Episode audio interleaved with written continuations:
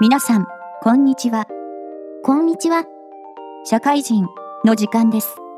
ここでは、社会人歴10年ちょっと、中堅社員の営業と、同じく中堅社員の人事が、会社で働くことについて、毎回テーマを決めて話をします。今日も張り切って参りましょう。いいえ、肩の力を抜いて参りましょう。そうですか。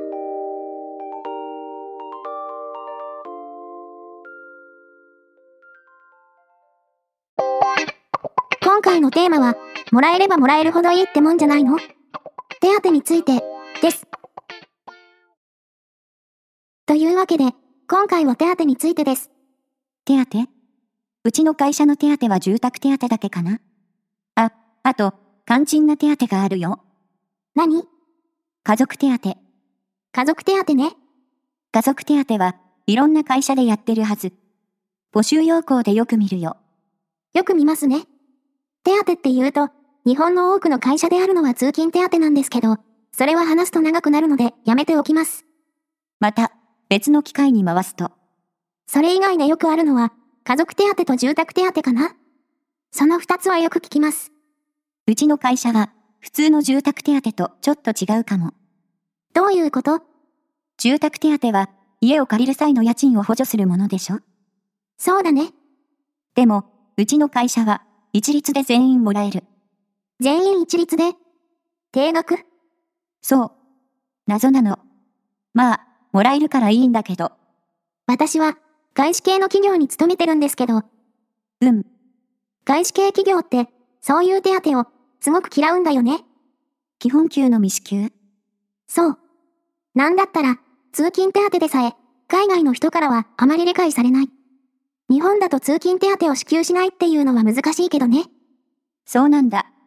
だから、逆に、住宅手当とか家族手当とかは、外資系の考え方だと意味がわからないんですよ。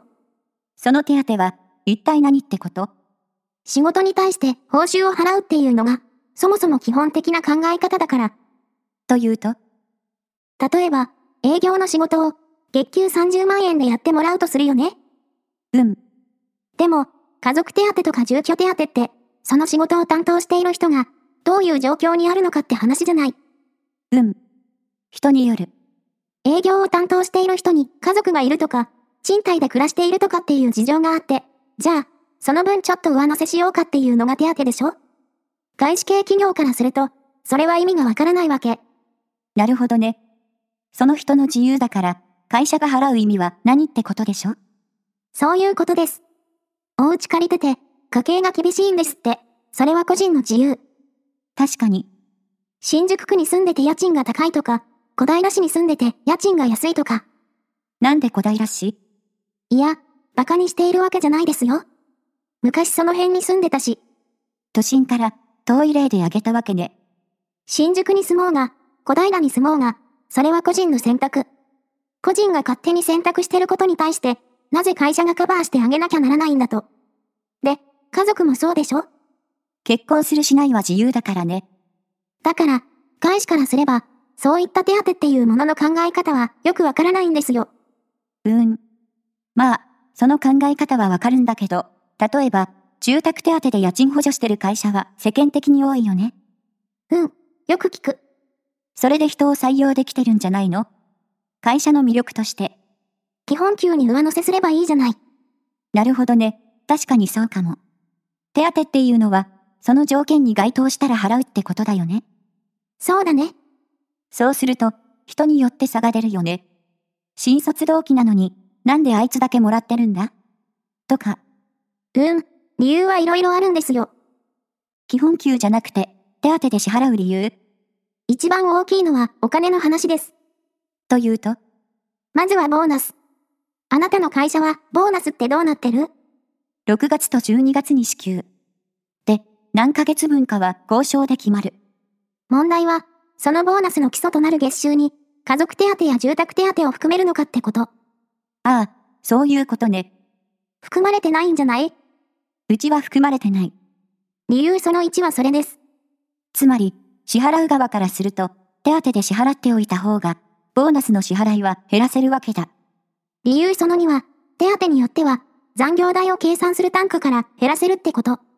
なるほど。残業代って、基本給をベースにしてるんだよね。そうです。残業代は、基本的には、その人がした仕事に対して払うものなの。だから、その人の事情は、残業代には関係がない。独身や賃貸住まいかどうかは、確かに仕事に関係ないね。一番わかりやすいのは通勤手当ですね。残業代を計算する単価、つまり、時給には、通勤手当は含まれていないんですよ。家族手当や住宅手当とかっていうのも、基本的な考え方は同じで、残業代を計算する単価には含めない。だから、会社としては、手当で払っておいた方が、残業代を少なくできるんです。両方とも払う側からの観点ね。そうだね。もらう側は関係ないよね。まあ、人事なので、払う側から考えますから。そして、理由その3は、退職金です。はあ、退職金。退職金の計算の基礎にも、家族手当とか住宅手当とかは入れないことが多いです。多分、うちの会社の規定には書いてないと思う。ちゃんと読んでないけど、普通は入れないと思います。だから退職金も少なくできる。よくできてるな。あと最後の理由、まだあるのかっていう。手当っていうのは、何かあれば外せる。例えば、業績が悪化した時とか、いや、というよりは、条件が変わった時。例えば、家族手当は、扶養家族がいるから払ってるものでしょうん、子供がいて、扶養家族だったけど、大学出て働き始めました。扶養家族じゃなくなりましたってなると、じゃあ家族手当外しましょうってことになる。もしくは、住宅手当だと、賃貸じゃなくて持ち家になりました。じゃあ、住宅手当の金額を変えましょうってことになる。要するに、つけたり外したりが、簡単にできるのが、手当なんです。それは、法律的にもそういうものなのまあ、手当は前提としてそういうものなので。というか、手当は払わなきゃいけないって、法律上の規定は特にありません。条件があって、それに合致したら払うのが手当じゃないですか。だから、その条件に合致しなくなったら払わなくなるし、条件が変われば減額したりするわけです。それは、別に問題ないですよ。そうですか。でも、もし、手当分を基本給に入れてしまったら、下げられないよね。基本給をそうです。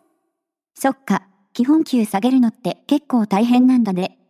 いくら経営者といえども、そもそも、基本給って下げられると思いますよほど会社がピンチだったら下げられるんじゃないよほどならね。でも、よほどのことじゃないと難しいですよ。給料減らさないと会社が潰れるみたいな。そうだね。そういう危機的な状況だったら、まあ基本給を下げられることもあるかな。会社潰れて給料払われないよりは、減らされた方がまだマシだからね。そういう事情でもなければ、なかなか基本給って下げられないんですよ。基本給って、その人の仕事とか能力とかに応じて支払われているものですから、基本給の考え方には、仕事の内容をベースにするか、その人の能力をベースにするかって二通りがあるってこと。そうそう。でも、この辺は本格的に話し始めると、スーパー長くなるよ。まあ、かいつまんで言うと、例えば、その人の能力に対して基本給を払っているとすると、能力って通常は下がらないですよね。前提はね、むしろ、時間とか経験に応じて上がっていくものじゃないですか。だから、基本給は上がっていくのが普通で、下げるのはすごく難しいんです。下げるには、能力が下がった証明がいるね。下手したら、能力に対してお金を払っている場合は特にそうなんです。だって、能力は失われないものだから。能力じゃなく、仕事に対してお金を払っているっていうのであれば、まだ基本給は減らしやすい。その仕事の需要とか、量が減った場合とか、そう。そういえば、手当って、そういう特定の仕事に対して付けられているものもありますね。部長手当とか、まさしく。そういう手当は、仕事に対して支払われているものだよね。だから例えば、部長になったから、その職責に応じて部長手当が支払われるから、じゃあ部長じゃなくなった時に手当を外しましょうってなる。うん、だから、そういう使い方かなって感じですね。手当は、手当は、基本給とは違って、条件に当てはまれば、つけたり外したりは比較的簡単ってことね。基本給はベースだから、もういじれないと。基本給は下げられない。逆に、基本給をいじってくる会社だったら、考えた方がいいね。かなりやばいと。まあそうですね。でも、上がる分には構わないよね。こういう勤務条件は、一度上げたら下げられないものだと思っておいた方がいいです。うん。給料もそうです。上げるのはすごく簡単だけど、下げるのはすごく大変。経営者がもし下げたい場合はどうすればいい基本給を下げたい。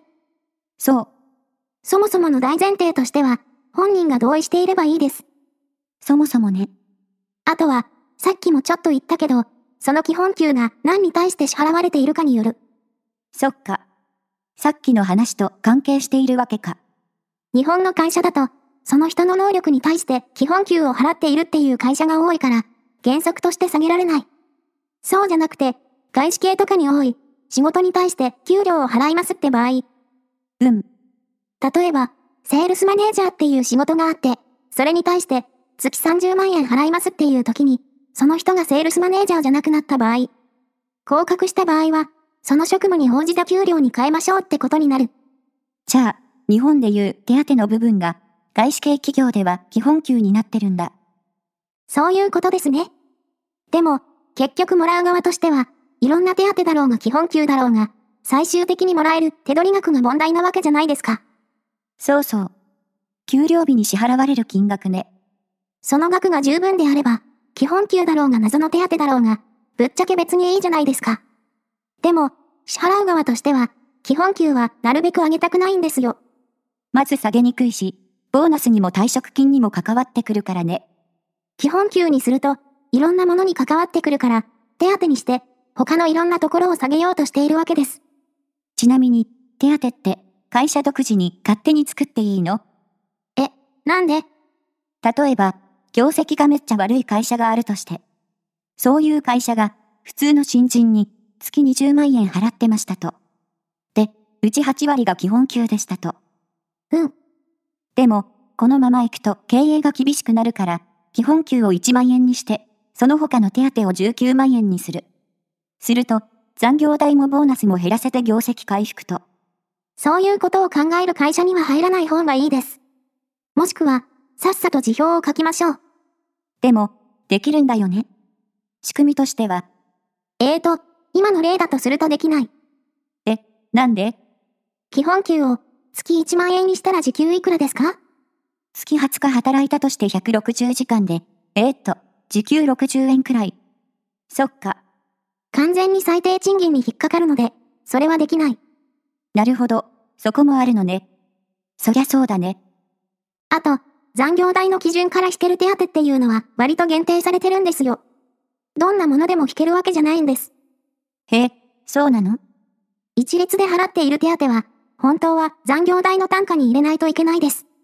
そっか、全員基本的にもらってるわけだからか。例えば、住宅手当だったら、賃貸の額に応じた額を支払ってる場合だったら、住宅手当を残業代の基礎から引いても構いません。だって、それはその人個人に関することであって、その人が担当する仕事の単価に含めるのはおかしいですから、その人の事情だからね。そういうことです。なるほど、手当は奥深いね。